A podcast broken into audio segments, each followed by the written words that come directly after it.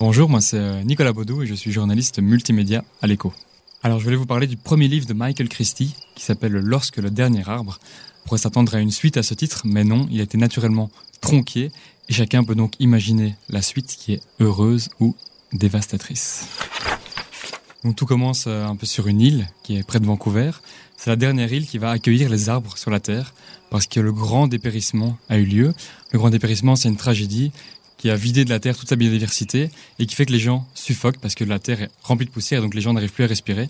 Il n'y a plus aucune forêt sur Terre, sauf sur cette île euh, où il y a des stars, il y a des riches, des VIP qui viennent en vacances admirer les derniers arbres de la planète Terre. Ce livre, c'est un peu une, une, saga familiale qui se déroule sur euh, quatre générations, qui débute avec en fait l'histoire de Jacinda Greenwood, qui est euh, une guide euh, sur l'île euh, là où il y a la, dernière forêt primaire.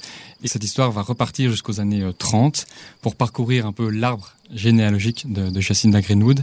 Et cet arbre, on va suivre un peu ses racines pour comprendre l'histoire en fait de, la famille de, de Jacinda Greenwood.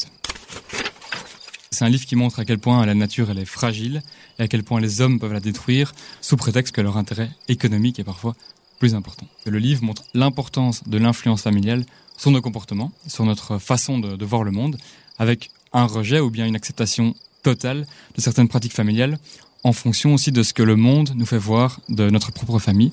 Ici, on a le mania du bois Harris Greenwood, qui a détruit des milliers d'hectares euh, de forêt, et ben, il va avoir une influence certaine sur, euh, sur tous ses descendants.